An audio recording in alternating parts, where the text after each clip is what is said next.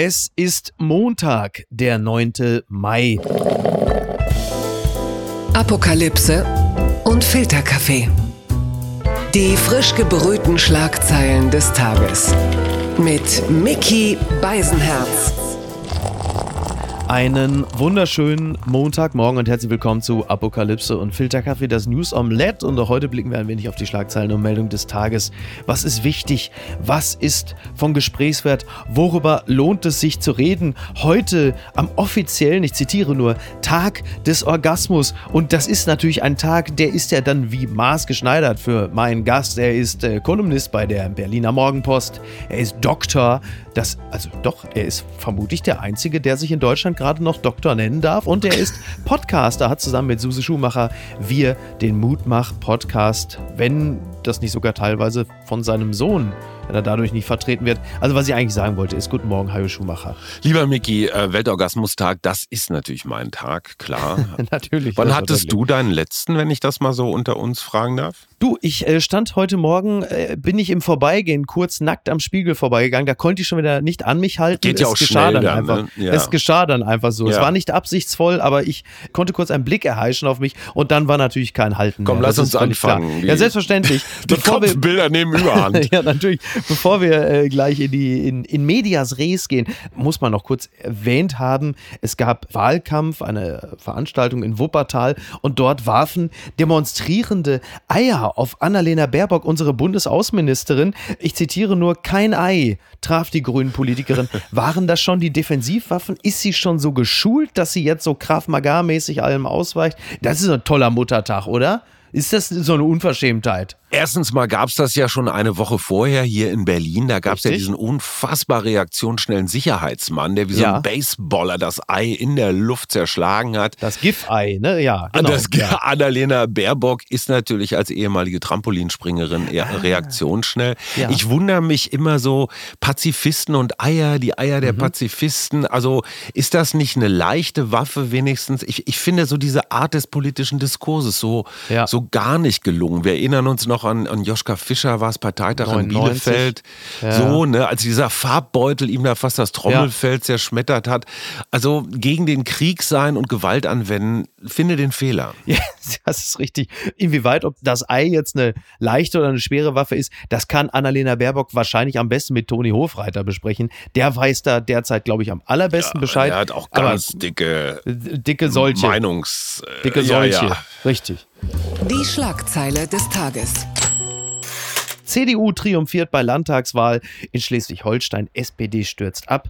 Das schreibt der Spiegel. Bei der Landtagswahl in Schleswig-Holstein hat die CDU um Ministerpräsident Daniel Günther ersten Prognosen zufolge einen Erdrutschsieg errungen. Die Christdemokraten kommen nach Zahlen von Infratest auf 43,5 Prozent und gewinnen damit im Vergleich zur Wahl 2017 deutlich hinzu. Ja, plus 11 Prozentpunkte. Anders die SPD für die Sozialdemokraten mit Spitzenkandidat. Da muss ich jetzt nochmal ganz genau gucken, wie heißt der Mann? Erinnern Sie sich bitte nicht mehr an Thomas Losse Müller. Ja. Ich finde es Thorsten Schäfer-Gümbelt gewaltig. Entschieden sich gerade einmal äh, 15,9 Prozent. Ein historisch schlechtes Ergebnis. Und jetzt natürlich schon die Frage, äh, muss da der Bundeskanzler Solidarität zeigen? Olaf Scholz reist nach Kiel. Also dieses Ergebnis von der CDU, das sind ja schon bajovarische Verhältnisse. Wird man da jetzt eigentlich von der CSU verklagt wegen Verletzung der Markenrechte? Was blüht Daniel Günther da? Also ganz ehrlich, ne, Markus Söder hat diese Markenrechte der CSU ja schon längst erledigt. Der wäre ja richtig. froh, wenn er über 43 Prozent holen würde. Also Günther ist ja so eine Art Rollmops-Söder, der zeigt, wie moderne, naja, wie so moderne Landespolitik geht. ne? Der ist ja zufällig, zufällig ist der aufgestellt worden vor fünf Jahren. Dann Ja. hat er gleich eine Jamaika-Koalition vor die Füße gekriegt, was auch nicht ganz leicht war. Dann sind Kubicki und Habeck weg. und Ja. der hat das schon gut gemacht. Ja. Und das Interessante ist ja, er war immer gegen Friedrich Merz, also so die späte Rache Mhm. Oh ja. von Angela Merkel. Ne? Aber die allerbeste Nachricht aus Kiel ist das auch die beste Nachricht, die man lange von der AfD gehört hat. Die sind ganz offenbar nicht drin. Genau, Und ja, ja. Die Ach. 4,4 Prozent. Ne? Also so Liberté, Egalité, äh, TÜS, AfD ist so ein bisschen das, das Motto dieser Wahlen da an diesem Sonntag. Sehr erfreulich. Tino Kruppalla, der AfD-Vorsitzende, nennen wir ihn mal Anführer. wohlwollend. Anführer. genau. Also alles rund um den 8. Mai, da muss man wirklich immer aufpassen, dass da die Analogien nicht einem schnell verrutschen, aber gut. Ähm, der hatte ja gesagt, äh, dass das Problem war bei der Wahl in Schleswig-Holstein, dass die Bürgerinnen und Bürger zu zufrieden sind. Die sind zufrieden und dann ist das klar. Dann will man natürlich auch nicht die AfD wählen. Ist hart, ne? Also für die Rechtsradikalen ist der 8. Mai ist nach wie vor kein guter Tag. Gilt auch für den gestrigen Wahlsonntag, ja. Aber ich meine, warum sollten die Schleswig-Holsteiner zufriedener sein als meinetwegen die NRWler oder sowas? Ne? Okay, sie kriegen jetzt noch ein paar Windräder mehr Fläche und ein paar LNG, Bürger. LNG. Viel mehr Fläche pro Terminals. Bürger. Aber ich meine, der Günther hat ja wirklich die geheime Formel entdeckt, die man bei vielen anderen ja auch kennt. Er nervt nicht, ja. Ja. Pluspunkt gegenüber Söder. Er ist nicht doof. Mhm. Das hat man in der Corona-Politik gemerkt, hat sich so aus allem rausgehalten, da aus den Kloppereien. Und er ist nicht böse. Ja. Ja, und das ist irgendwie eine gute Kombination. Also der hat ja die Grünen und die FDP leben lassen in dieser Koalition. Das Problem an diesen hohen Wahlergebnissen, und das hast du bei, bei Anke Rehlinger im Saarland auch schon gehabt, du kannst nicht mehr so schön in dieser Dreierkoalition, wenn sie funktioniert, kannst ja immer schön so delegieren, der eine dieses, der andere jenes. Ja, ja. Ja, der muss jetzt überlegen, mache ich so CDU pur, schwarz-gelb, naja, Mhm. mache ich mit den Grünen zusammen, wovon ich ausgehe, weil er die gerne mag, aber er Ja. muss jetzt mit beiden verhandeln. Es wird ungemütlicher zu regieren. Also wenn du selber so stark bist, dann werden auch alle Probleme bei dir abgeladen und ob die Schleswig-Holsteiner in fünf Jahren dann auch noch so glücklich sind. Also das ist so ein, ja, ein schöner Sieg, gar keine Frage, werden sich auch alle freuen, aber schwieriger zu regieren hinterher. Ah ja, interessant, dass man die Last jetzt nicht mehr auf so, das ist ja der, der beliebte äh, Terminus, dass man sagt, wir alle haben das Virus unterschätzt, wir alle haben Putin unterschätzt, wir alle haben Schleswig-Holstein für äh, tragfähiger, meinst du dieses hier, ne? Dass man später Sowas, so ein ne? bisschen so die Verantwortungsdiffusion. Genau. Ja. ja, aber was machen wir jetzt mit der SPD? Also elf Ach ja, Prozentpunkte komm. verloren. Ist das der Stegner-Effekt? Steht, steht Nein. so, ist das die Stegner-SPD da oben, die es jetzt ein bisschen abkriegen, auch wegen der ganzen Nein, Rockin Ralle hat doch auch nach Berlin weggemacht. Also das wäre ja eigentlich ein Grund gewesen für die SPD, äh, mal wieder gewählt zu werden. Aber ich glaube, ja, aber der- so der Schatten von Bordesholm, der immer noch so ein bisschen über der gesamten SPD da oben liegt, dass es irgendwie so ein bisschen abstrahlt, weil man ja jetzt den Spitzenkandidaten nicht wirklich kannte, aber es ist immer noch so ein, so ein Hauch von, von Stegner SPD da oben. Ich habe manchmal so ein bisschen das Gefühl, dass das wirkt so nach. Oder ist es vielleicht einfach wirklich so, dass die Politik von Günther einfach insgesamt zu gut war? Ich glaube, der er. strategische Fehler bestand auch darin, dass der Losse Müller von den Grünen kam. Und das, ich meine, es ist so, als wenn Vor zwei Jahren erst. Ne? Kriegt jetzt, was weiß ich, einen Trainer von Schalke. Glückwunsch zum Aufstieg übrigens. Ja. Das passt nicht so richtig. Ich glaube, das findet der Sozialdemokrat jetzt nicht wirklich wichtig. Und sie nennen ihn ja auch alle schon Genosse Günther, deswegen Merkel. Ne, der hat Mhm. das genau so gemacht wie die Kanzlerin 16 Jahre lang. Hat sich so schön breit in die Mitte gesetzt. Und diese Polarisierer, die will das Land nicht. Finde ich echt auch eine gute Nachricht. Den BVB würde ich übrigens im Zusammenhang mit dem Gewinnen von irgendetwas jetzt vielleicht auch nicht unbedingt in Verbindung bringen. Naja, Gucken mal, wer da spricht. Scholz zum 8. Mai 2022. Angst darf uns nicht lähmen. Das zitiert NTV. Zum 77. Jahrestag der Befreiung vom Nationalsozialismus erklärt Kanzler Scholz seine Politik zur Unterstützung der Ukraine. Er zeigt Verständnis für die Sorge vor einem Ausweiten des Kriegs und weist Kritik zurück, bei Waffenlieferungen und Sanktionen zögerlich zu sein. Angst darf uns nicht lähmen. Ist es aber womöglich eine Rede von Olaf Scholz? Man hat sie äh, sich anschauen können. Ja. Ich war, äh, erstmal fand ich es also rein stilistisch bemerkenswert, dass der Mann immer an der Kamera vorbeigeguckt hat. Ich weiß nicht, wer da den Prompter installiert hat. Als Fernsehfachmann bemerkt man das natürlich gleich, dass er immer an den Leuten vorbeischaut. Also Ja. ich weiß nicht, ob das jetzt ein Kniff ist, dass man die Leute jetzt auch nicht mehr direkt anguckt, weil man so diese unangenehmen Wahrheiten nicht direkt an den Endverbraucher transportieren möchte. Keine Ja. Ahnung. Vielleicht Aber ist hat es auch seine also, Schüchternheit. Also was ich bemerkenswert fand, er hat doch ganz schön viele Sätze gerade zu Ende gekriegt, ohne sie so zu verschachteln, wie er es ja, Ja. sonst gerne macht. Also es waren so. Aber mitreißend war es jetzt auch nicht unbedingt, oder? aber trotzdem, das, Hat's was was man. gebracht? Ja, auf jeden Fall. Also Ja? die, die Bild hat, glaube ich, geschrieben, die Mutlosrede. Das Ja, fand gut. ich nicht. Also Ja. für Scholzens Verhältnisse, ja, wir müssen ja immer erstmal Oh, gucken, was, oh, was kann los. einer so performancemäßig.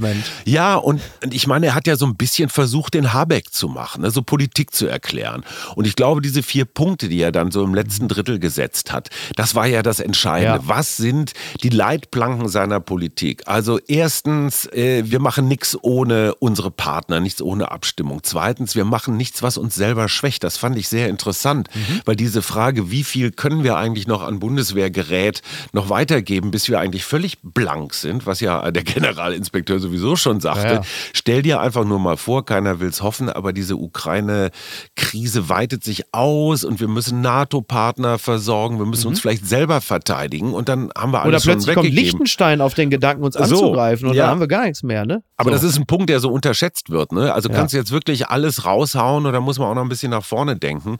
Und ich fand diese vier Punkte sehr erhellend, weil sie gezeigt haben, guck mal hier, ich habe Prinzipien, ist mir in den letzten Wochen jetzt nicht so ganz klar gelungen, die darzustellen.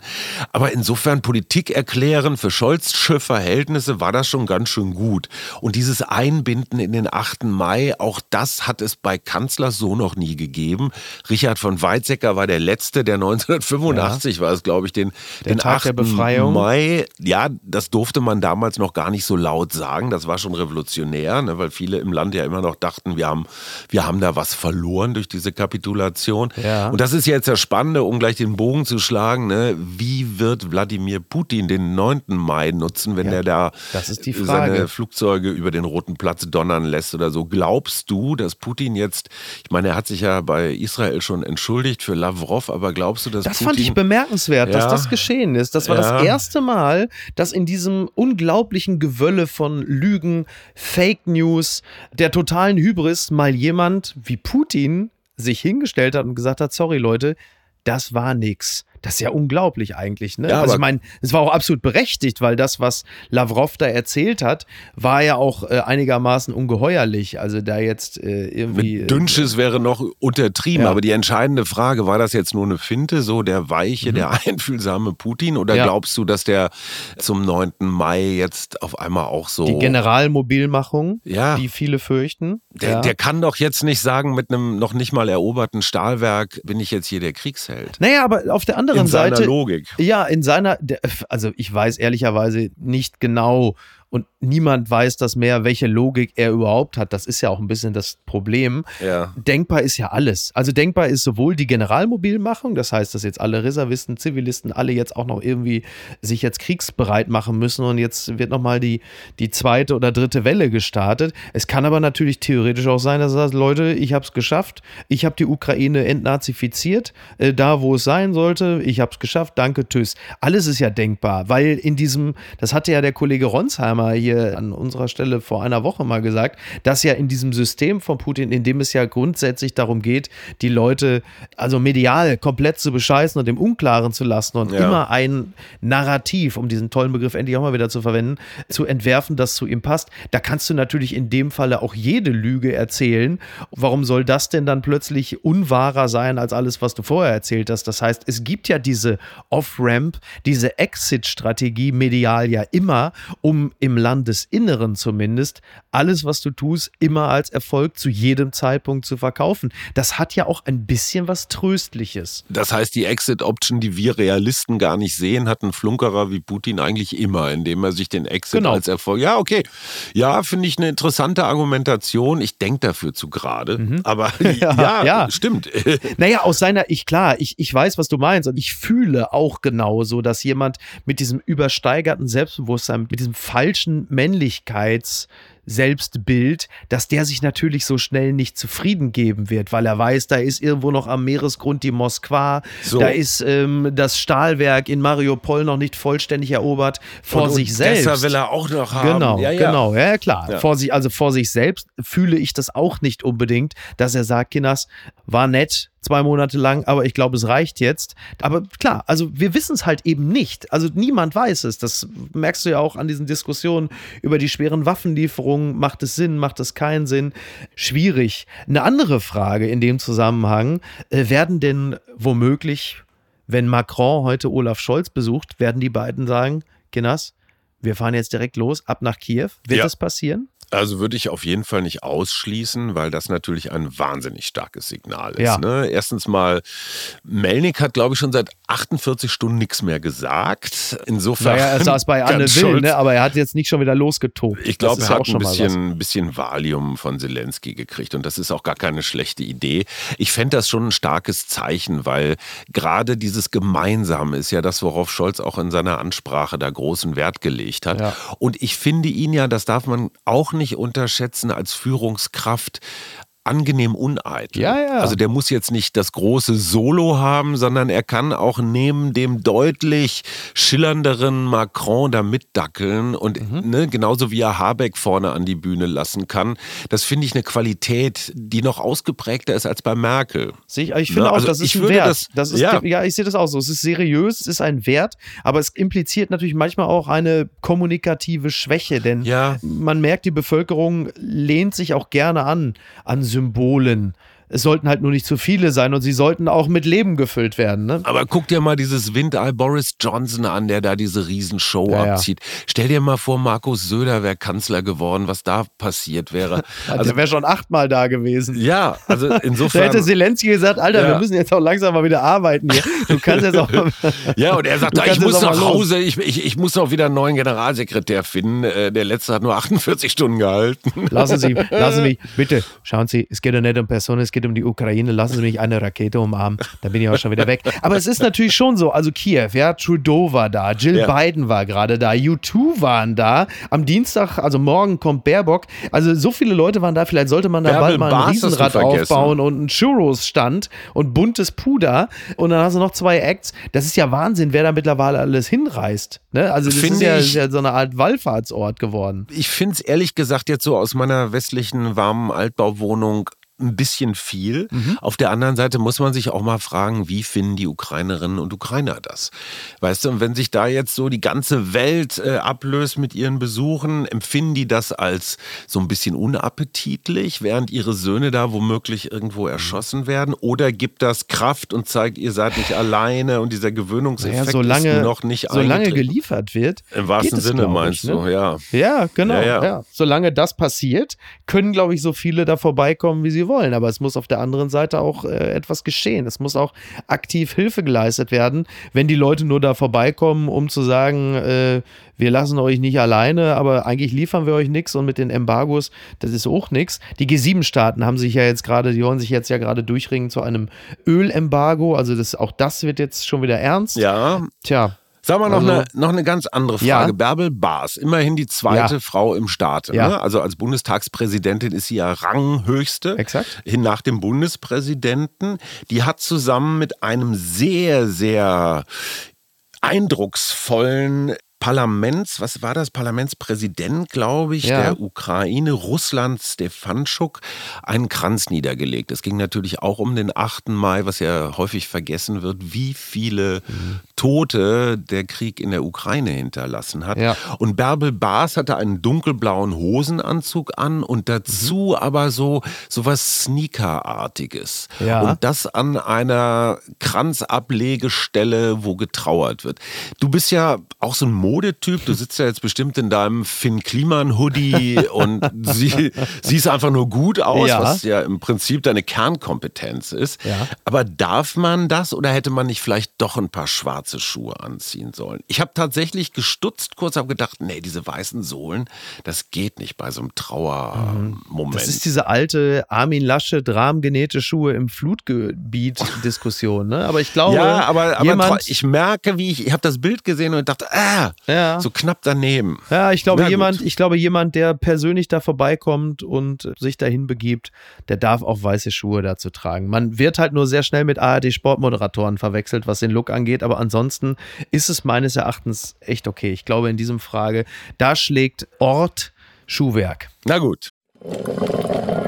Werbung. Mein heutiger Partner ist Barissimo, die Kaffee-Eigenmarke von Aldi. Ah, ist das nicht eine herrliche Vorstellung? Ihr sitzt in eurem Lieblingscafé draußen in der Sonne, ihr genießt einen herrlichen Espresso in Barista-Qualität und dann fällt euch ein, ja, ich, ich wohne ja auf dem Land. Ich wohne ja irgendwo in der Peripherie. Es gibt ja gar kein schönes Café, wo ich mich hinsetzen kann. Aber ich habe einen Stuhl, ich habe einen Tisch, ich habe einen Garten und ich habe Barissimo. Barissimo von Aldi. Das ist äh, ganz fantastisch, denn man kann sich eine kleine Auszeit mit Barissimo gönnen. Die kleine Auszeit, das bedeutet, mit Barissimo wird das Leben einfach bonissimo. Und das Issimo steckt bei der neuen Kaffee-Eigenmarke Barissimo von Aldi schon mit drin. Barissimo, das ist Barista, Qualität zum Original Aldi-Preis und man muss auf nichts verzichten.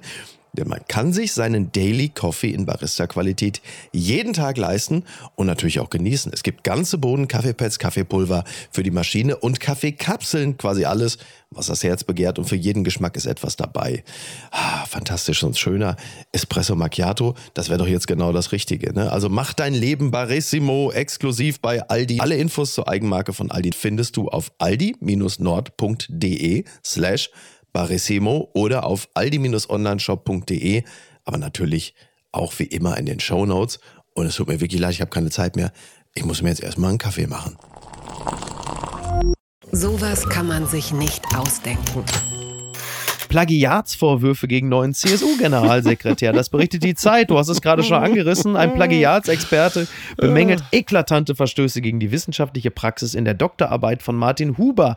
Dieser will seine Arbeit nun prüfen lassen. Also der Mann ist ja nun gerade eben erst zum neuen CSU-Generalsekretär Gehässigkeit ist mir fremd. Ja, nee, nee, ja, ist richtig. Und jetzt ist aber in seiner Dissertation, guck mal, wie er sich freut, in seiner Dissertation, da sind äh, zahlreiche Plagiate. Also auf den ersten 26 Seiten fänden sich insgesamt 25 Zitate ohne oder mit falscher Quellenangabe. Zitat, mit dieser Arbeit hätte Herr Huber nicht promoviert werden dürfen, sagte Zenthöfer. Ja, das ist der Prüfer. Jäger, ja. Der Jäger, ne, der sagt, es sind eklatante Verstöße gegen die gute wissenschaftliche Praxis. Mhm. Ich weiß nicht, was die Bild jetzt gerade macht. Sie dürfen das Thema, glaube ich, nicht so groß machen, weil ansonsten äh, der Vorstandsvorsitzende Matthias Döpfner von. Springer sagt, äh, Moment mal, geht's da hier um mich? Nee, ach nee, also guck mal. Aber diese CSU, also wenn die noch mehr problematisches Personal verlieren, dann muss Stoiber bald zurückkommen. Ja. Wieder als General. Was macht Andi Scheuer eigentlich? Ja, das stimmt. Ich finde das ja interessant, sowohl der Freiheit zu Gutenberg als auch der Scheuer Andi, der ja seinen Titel, Ja. glaube ich, auch zurückgeben musste. Der, den hat ja, glaube Wir ich. reden übrigens hier mit Prag Dr. Hajo Schumacher. Ne? Ja, ja, ich wollte es noch, nur noch, mal noch, gesagt noch. haben. Ähm, und jetzt auch Huber, die haben ja auch dreimal so ganz komische Dissertationen geschrieben. Das waren ja eher so, ja, so Lobpreisungen. Ne? Also bei Huber hieß die Arbeit so sinngemäß die Bedeutung der CSU für die Westpolitik der Bundesrepublik Ah. unter besonderer Berücksichtigung des französischen und amerikanischen Verhältnisses. Als ob die CSU irgendetwas mit Westpolitik der Bundesrepublik zu tun gehabt hätte. Als ob damals irgendwelche Ministerpräsidenten aus Bayern jetzt, keine Ahnung, bei, wer war denn da? Äh, Girard, ne Quatsch, Giscard d'Estaing, nee, muss noch Ach so, vorher ja. gewesen sein. Also als ob diese CSU da irgendeine Rolle gespielt hätte. Und bei Scheuer war das ja irgendwie so eine Lobpreisung von Stoiber und bei Gutenberg weiß ich schon nicht mehr.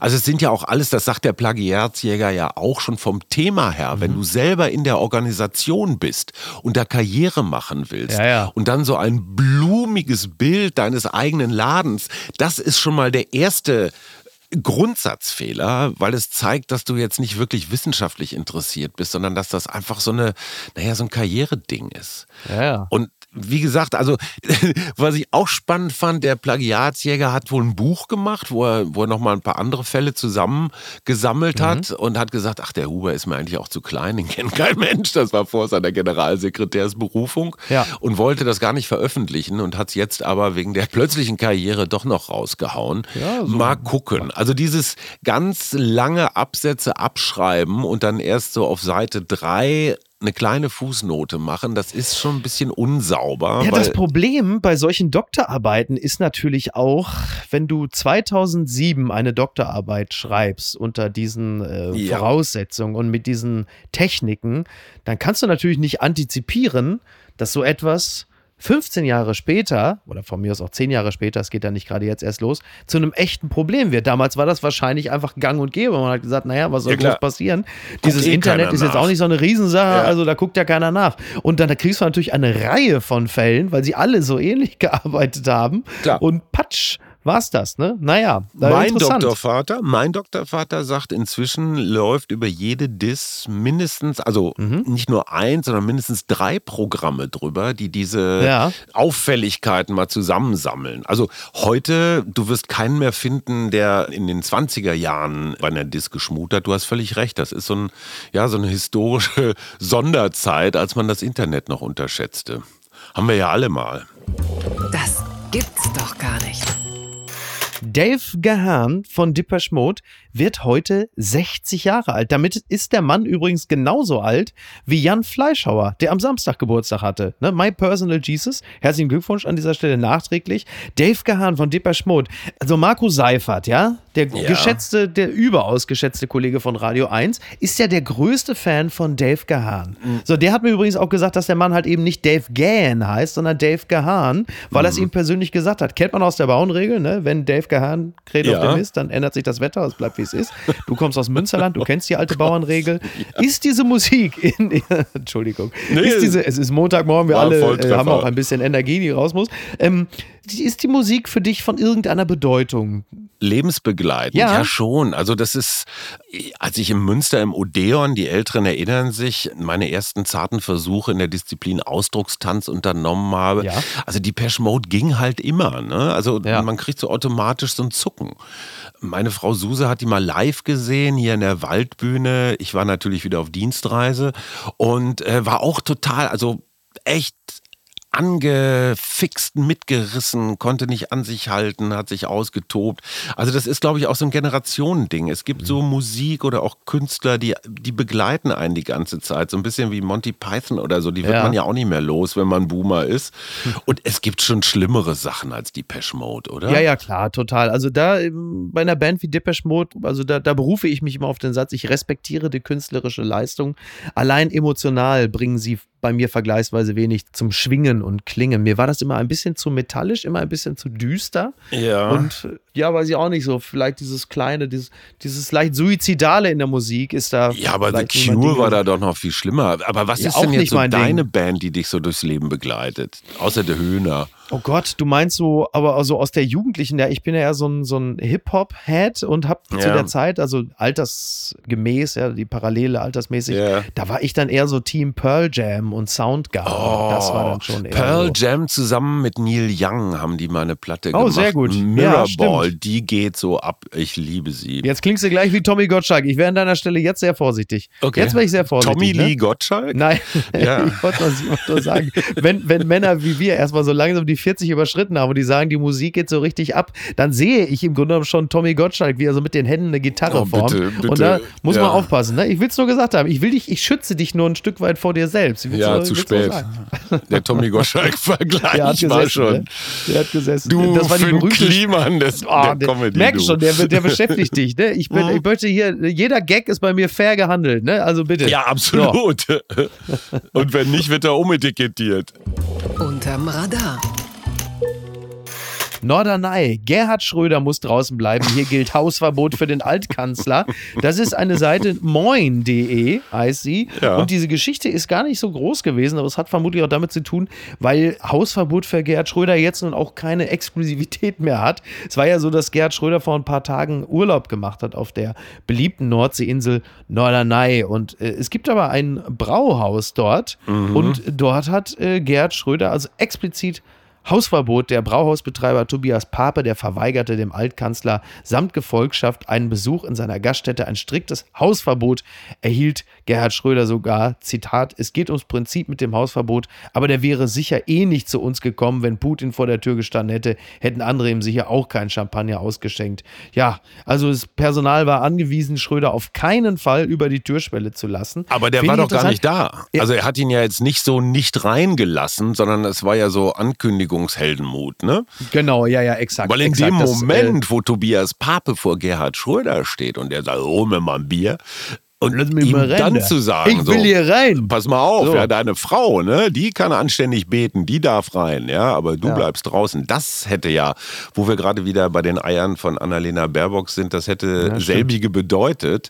So könnte man es auch vielleicht als kleinen Marketing-Gag interpretieren, oder? Ja, der hat natürlich auch insofern gut funktioniert, weil solche Tölpel wie ich auf sowas reinfallen und es dann hier auch noch vermelden. Ach komm. Schröder ist aber bald wirklich so einsam, wenn der irgendwo Urlaub macht, dann äh, muss er einen bemalten Volleyball mitnehmen. Ich meine, der bringt ihn zumindest nicht zu irgendwelchen Insta-Stories, aber es ist ja schon erstaunlich. Also, wenn man noch nicht mal mehr auf Norderney Ja, eine Kneipe Sochi darf. fahren, ne? Ja, ja, das, ja. Ja. Aber ich frage mich sowieso, wie sich das anfühlt, jetzt Gerhard Schröder zu sein. Ist, ich glaube nicht, dass der jetzt so wahnsinnig viel Zuspruch noch kriegt, oder? Und wenn dann von sichtlich, also Menschen, die irgendwie falsch tätowiert sind. ich dachte ja schon. Aber das, das muss ich doch so in deinem Land, in deinem eigenen Land, das du mal regiert hast, wenn alle so einen Bogen machen. ich meine, du kennst das, aber ist für richtig. Schröder ist das neu. Ja, ja, nee, nee, also ich weiß auch, wie das ist, wenn alle einen großen Bogen um einen machen.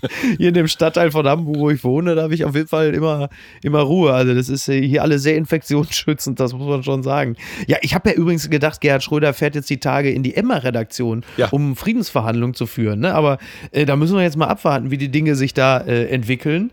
Zeit hat er ja. Ja, ne? das, Ah, äh, der hat eine einzige Chance, sein Lebenswerk zu retten, wenn er irgendwie in so eine Verhandler-Vermittlerrolle zwischen Putin und Ukraine kommt, was ja immer alle sagen, soll die Merkel machen. Ich kann mir das nicht vorstellen, er hat es ja mal versucht, da ist ja dieses ikonische Foto mit seiner Mhm. Ja, ja. oder von seiner Frau entstanden. Das wäre, glaube ich, die einzige Möglichkeit, wo man dann nochmal sein, sein Urteil korrigieren würde, wenn er maßgeblich tatsächlich, also so wie Friedrich Merz ja praktisch im Alleingang dafür gesorgt hat, Richtig. dass Zelensky wieder mit Steinmeier spricht und so weiter, dass Schröder jetzt auch äh, dann nochmal so eine, so eine Rolle bekäme. Ich kann es mir nicht vorstellen. Der ist durch. Das gibt's doch gar nicht.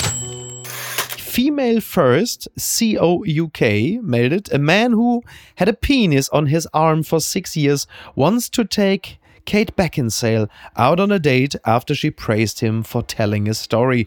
Ja, ein Mann namens Malcolm McDonald, der hat eine interessante Geschichte und zwar hat er durch eine Infektion im Jahr 2010 äh, ist ihm der Penis abgefallen. Also eine, eine Wie ganz abgefallen? normale, ja, das ist abgefallen. Infektion und Wie und dann Ja, dann- fällt der ab. ja, da bupp, und dann ist ihm das Ding abgefallen. Also ich habe, ich, ich war am Wochenende beim Anbaden, ja, da. Ich auch, ich auch. Ich war am Sonntag auch. Ich war das erste Mal, bin vom Steg in die doofe Elbe gesprungen. Also nicht doofe im Sinne von blöd, sondern D-O-V-E. Und Ja. es war kalt, aber natürlich unglaublich beglückend. Schön, das ne? muss man schon sagen. Ja, Ja, ich ich, hab, mache das ich- natürlich im Mai und nicht im Januar. Ich bin ja nicht Kai Diekmann.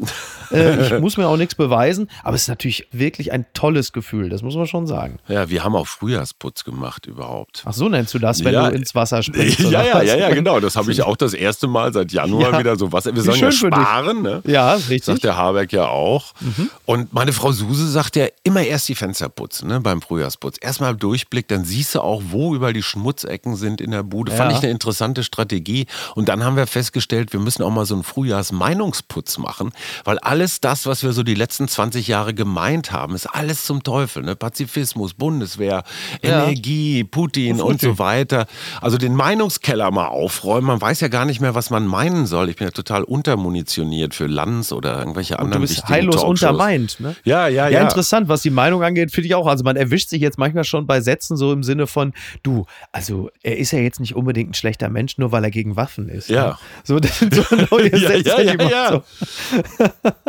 Aber darf ich noch mal ganz kurz diese Geschichte, weil sonst sind die Leute ja bitter enttäuscht, die wollen ja wissen, was da Ach, ist. ja, also dem Mann ist der Penis abgefallen und dann und haben aber Ärzte ihm einen neuen Penis gezüchtet, ja, ein neues Glied. Aber damit dieses Ah, Da hätte neue, ich gerne noch ein paar Detailinformationen. ja, kriegst du ja auch. Okay. Kriegst du ja auch. Damit dieses Spenderorgan aber genügend Sauerstoff bekommt, an die frische Luft kommt, konnte man ihm diesen neuen Penis nicht einfach, also zur Züchtung des Organs, nicht unten annehmen, sondern musste ihm das an den Arm nähen. Das heißt, sechs Jahre lang lief der Mann mit einem äh, Penis in der Peniswerdung am Arm herum. Oh musste also auch im Wo Sommer immer lange Arm? Ärmel tragen, so am Unterarm. So. Und, also hatte äh, der musste auch ein sechs bisschen Finger, Luft so war kurz vor Oktopus. Im Grunde genommen, im Grunde genommen ja, das stimmt. Mhm. Und, Und, dann der war es aber größer so. geworden, wenn Ja, ja, der ist wohl dann auch gewachsen Nein, ich meine jetzt, Also jetzt weil ja nicht-. Weltorgasmustag ist, also Ah. Wenn der dann irgendwen, also ich sag mal ein Foto von dir im Finn Kliman Hoodie gesehen hat, Ja. ist er dann auch Ja. schon erigiert? Äh, das weiß ich Am nicht Arm? genau, ob sich da der Ärmel, dann der Jackenärmel aufgestellt hat. Ja. Das weiß ich nicht. Da habe ich natürlich jetzt eindeutig eine Informationslücke und entschuldige mich bei unseren Hörerinnen und Nee, Hörern. kein Problem. So, aber nun ist es so, dass Kate Beckinsale, der ähm, britischstämmige Hollywood-Star, geschrieben hatte bei Instagram, dass sie so ein bisschen umhergesurft ist im Internet, um irgendeine Meldung zu finden, die nicht sofort dazu geführt hätte, dass sie aus dem Fenster springt. Und dann sagte sie, ich bin auf diesen Malcolm McDonald gestoßen und ähm, das sieht man ja nicht jeden Tag. Also, dass man einen Mann sieht mit einem Penis am Arm und ähm, Ach, der ist da ja, noch. Also der ist noch nicht wieder an seine ja, nicht- ursprüngliche Stelle. Ja, jetzt, jetzt mittlerweile ja. Und dann ist das Originalzitat von ihr, also sie war völlig begeistert, einmal eine gute News zu sehen und dann sagte sie natürlich auch noch, weil der Typ halt natürlich, also sie sagte, natürlich ist der Typ, also aus dem Vereinigten Königreich, natürlich ist der Mann Engländer. Ne? Ja. Deswegen ist es auch völlig klar, dass er ein Fotoshooting gemacht hat mit seinem Willy, Ja. der ihm aus dem Ärmel hängt. Das ist ja, Ja, völlig ja. klar. Und dann schrieb sie noch, feel momentarily better, God bless you, Malcolm. So. Können wir nicht mal Also sie- Händchen halten? Ja, genau. Und daraufhin äh, hat er gesagt, naja, wenn ihr das so gut gefällt, jetzt ist das Ding ja auch wieder unten dran. Ja. Dann können wir doch mal, lade ich sie mal ein auf ein Getränk oder zwei. Sie muss allerdings nach Thetford kommen. Wo genau das ist, weiß ich nicht. Aber ob sie jetzt schon zu einem Date gekommen ist, ob sich da, also das weiß Ach, ich das nicht. Ist eine schöne Geschichte. Schon toll, oder? Ja. Aber ich frage mich, Ja. wonach Frau Beckinsale gegoogelt hat, dass sie auf diese Geschichte gestoßen Also welche Suchworte hat sie eingegeben? Ich weiß auch nicht. Bestimmt Frage, nicht so. Ne? Naja, egal. Good News und dann vielleicht stellt es sich dann so für gute Laune oder was weiß ich irgendwie, ne? Also, ja, weiß ich auch nicht. Aber toll, ne? Wirklich toll. Ganz weit vorne.